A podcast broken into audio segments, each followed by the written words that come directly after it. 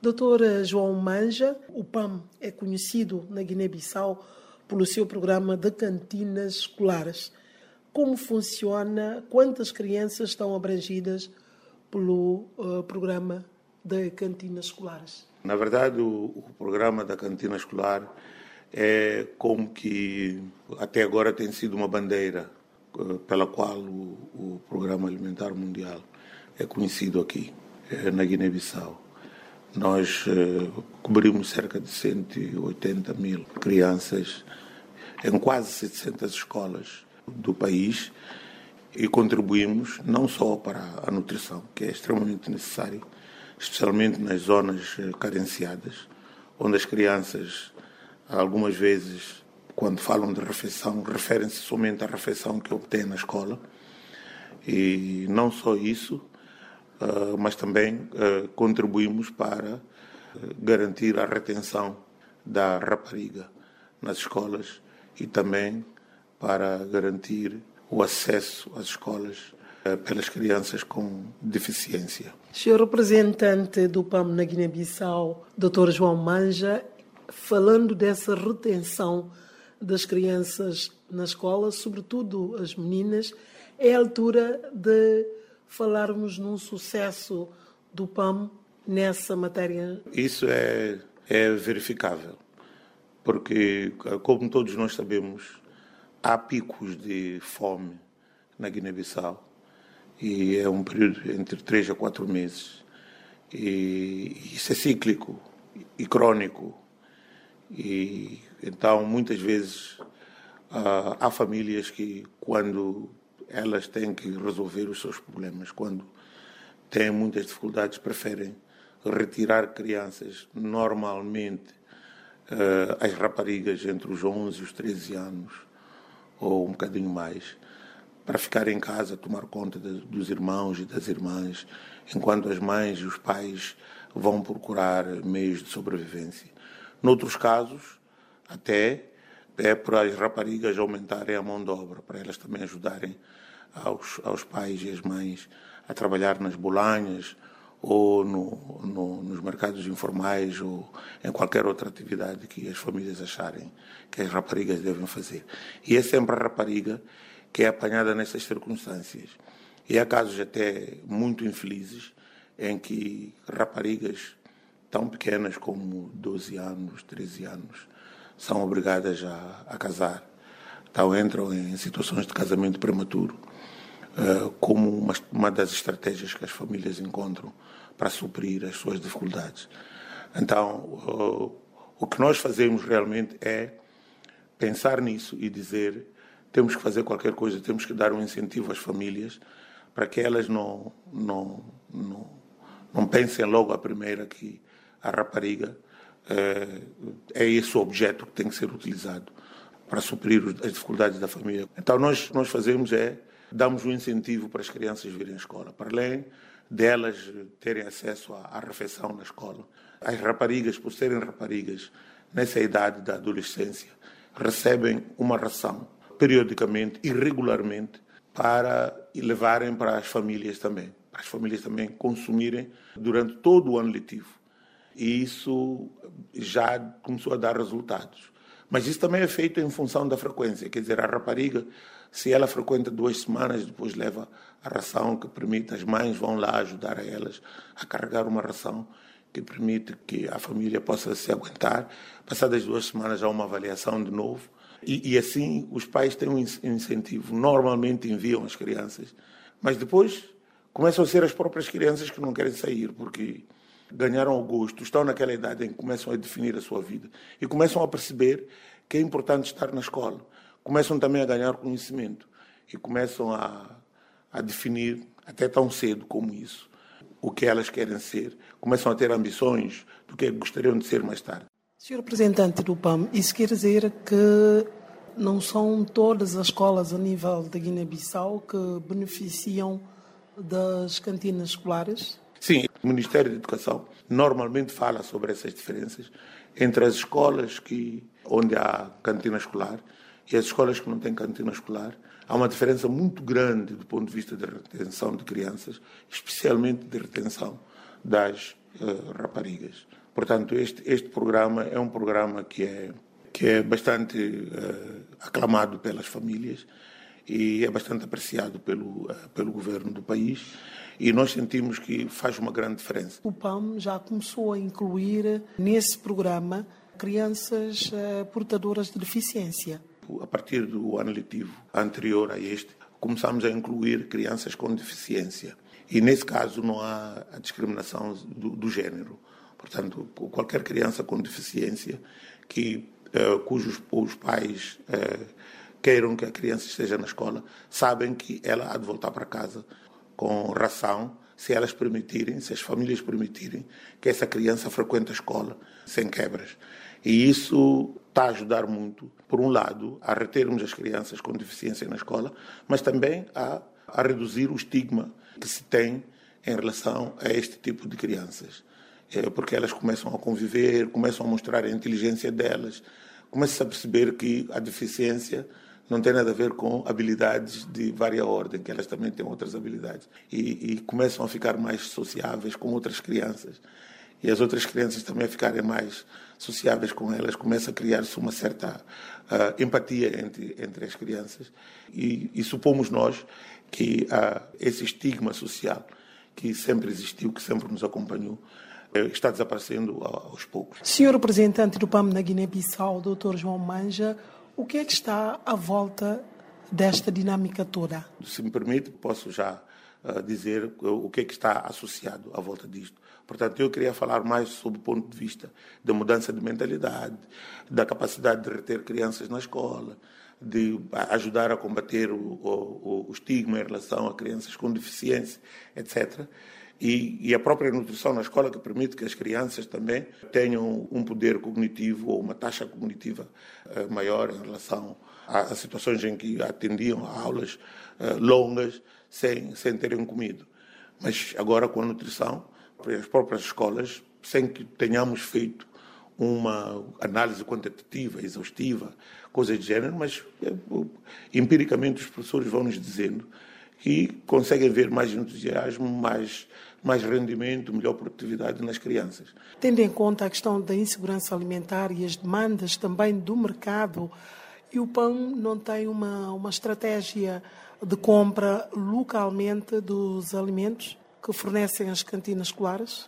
Nós decidimos, uh, já há mais de dois anos para cá, em princípio nós uh, trazíamos grande parte das coisas que dávamos às crianças uh, em espécie, que era assim como nós recebíamos dos doadores. Mas discutimos e conversamos com os doadores e dissemos não, esta é uma oportunidade num país onde às vezes o problema da insegurança alimentar tem a ver com o funcionamento do mercado. Nós podíamos utilizar esta demanda dos produtos para, para serem eh, utilizados na escola, para também eh, eh, agitar os mercados localmente, o que faria com que os produtores locais se sentissem incentivados a, a colocar os produtos nesses mercados locais. Então começamos a comprar localmente, nas associações das senhoras, nos pequenos agricultores, aqueles mais organizados, e enquanto há dois anos e meio nós compramos 5%, menos de 5% até, do que as escolas eh, precisam para os seus alimentos, para a cantina escolar, eh, neste momento estamos com uma taxa de 30%. Portanto, 30% em dois anos é muito. E, e não, não, não estamos a fazer mais porque temos que melhorar nos aspectos da logística, nos aspectos do armazenamento, nos aspectos da qualidade do alimento, nos aspectos da conservação, etc. Mas sabemos que, como estamos a trabalhar junto com o governo e com as associações locais, eh, no próximo ano letivo, de certeza que a taxa de contribuição dos produtos locais naquilo que vai para a cantina escolar vai ser bastante alta. Então, não estamos a pôr cash, não estamos a pôr liquidez no, no mercado local, e isso está-se a refletir no entusiasmo que as senhoras mostram. Fui visitar uma escola e quando as senhoras nas zonas se aperceberam que estava lá uma equipe do PAM, mas apareceram as senhoras para dizer, olha, esse, esse programa não deve parar. Mas também o que eu gostei mais não foi só o facto de dizerem que nós temos que continuar a comprar, mas foi nos terem dito que com aquele programa começaram a inspirar-se para até ir vender em Bissau. Portanto, eram, eh, eram senhoras desta banca, longe de Bissau, que diziam que já pegam os produtos e vêm até Bissau para vender os seus produtos. Houve uma senhora que me disse que vai até Zinguichor, portanto, para, até Senegal, eh, para vender o que, o que ela tinha. Tiveram tanto, tanta motivação, tanto incentivo, que produziram muito mais. E tiveram que raciocinar e pensar o que é que vamos fazer com isto? Podemos levar ao mercado. Senhor representante, essas senhoras agricultoras também não deixaram a ideia ou não passaram a ideia em como estão a pensar eh, em diferentes uh, técnicas de conservação dessa quantidade dos produtos que estão a cultivar? Há algumas que até já começam a pensar em ideias de conservação, secarem alguns produtos, aquele tipo de ideias de conservação que é possível eh, fazê-las de uma forma artesanal. Mas eu estou satisfeito com isso, porque aquela forma artesanal vai dar lugar a outras formas, até mesmo semi-industrializadas, e até eh, vai, vai agitar o desenvolvimento naquela zona. Então, há coisas eh, da cantina escolar que são muito interessantes, no sentido em que, como nós estamos a comprar massivamente localmente, uh, o setor da produção está a começar a responder. E começaram a responder espontaneamente as senhoras. E depois, os nossos colegas também da FAO entraram, aperceberam-se e entraram. O próprio governo também entrou. E nós agora estamos a trabalhar juntos. Se quiser, depois eu posso contar o que é que nós estamos a, a tentar fazer. Já agora, Sr. Representante, Sim. o que é que vocês estão a tentar fazer com esta dinâmica da compra dos produtos locais? Sim, nós olhamos para essa dinâmica e dissemos assim: um, parece que aqui há, uh, as pessoas estão motivadas, estão interessadas, só precisam de uma pequena inspiração. Então, enquanto elas, o que normalmente vendem para nós são a batata doce, a mandioca, é, são os legumes. É, é, o que vendem para nós, o feijão, etc. Não sei quê. Depois sentamos e ficamos a conversar é, de uma forma tripartida. E, e, e pensamos assim: o, o, a razão pela qual continuamos a trazer o arroz de fora é porque a Guiné-Bissau está a importar mais de metade do arroz que é consumido internamente, portanto, mais de 50, entre 50% a 60%. Isso é inaceitável, porque para quem conhece as condições agroecológicas da Guiné-Bissau, não é admissível não é até concebível, que, que, que, que tenha que importar arroz.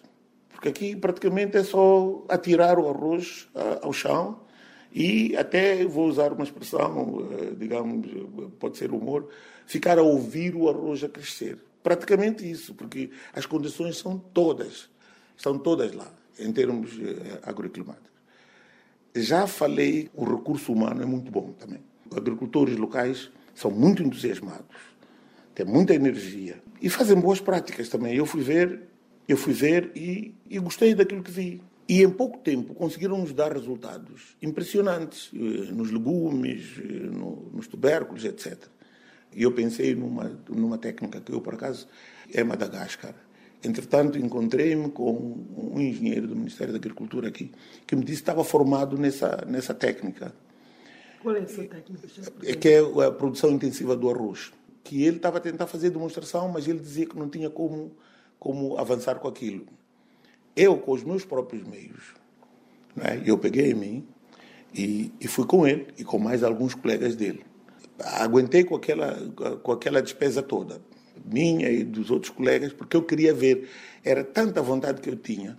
Então nós fomos ver. E eu disse: não, isto tem que ser feito ao nível do produtor. Eles tinham um espaço, talvez, de 50 por 50 metros. Por que, que não fazem mais? Porque não temos condições, não temos financiamento, não temos. Não, eu condições para um campo experimental não tenho também. Mas se disserem que os pequenos agricultores camponeses que trabalham comigo vão ser o campo experimental, tudo bem. Mas temos que negociar com eles, não é chegar ali e impor. Esta negociação com eles levou um bom tempo, até que conseguimos em Gabu 50 eh, camponeses, dissemos já estamos satisfeitos. Fomos a Bafatá, conseguimos 50 e, e, e, e em Buba também conseguimos 50. agricultores. Mas agricultores, aqueles pequenos agricultores mesmo. E eram maioritariamente senhoras. Mas os resultados já são visíveis? São visíveis. Já, neste momento, está a fazer medições, mas eu, quando, quando eu estive lá, fiz algumas medições e tenho uma ideia preliminar de que houve campos que o resultado final há de sair com 8 toneladas por hectare, alguns vai ser 2, 10 e estávamos com dúvidas em relação à zona do mangrove, por causa do, do sal. É a zona onde é provável que saia 12 toneladas. É, é só ver. Portanto, todas as condições, tanto do Planalto como do mangrove, todas as condições de produção na, na Guiné-Bissau, estão todo o potencial para produzir este arroz. Se isso puder ser tomado, por exemplo, o seu ministro, ele foi comigo para as zonas, foi ver pessoalmente, mais o representante da FAO. Fomos para as zonas, fomos ver.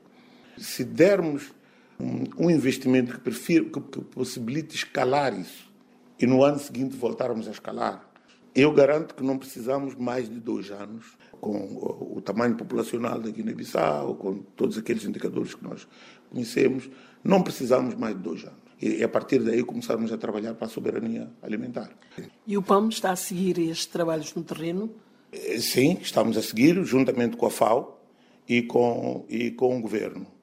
Uh, agora estamos todos com muita energia para fazer isso, porque felizmente aqui há, há um que está em Bafatá, uh, que tem um espaço enorme que tem eh, possibilidade de irrigação, tem um potencial para irrigação enorme, tem maquinaria que está boa, portanto tem geradores, tem motobombas, temos que reabilitar tudo isso e na próxima campanha fazer um campo grande. Isso é mais para a parte estratégica da reserva do país.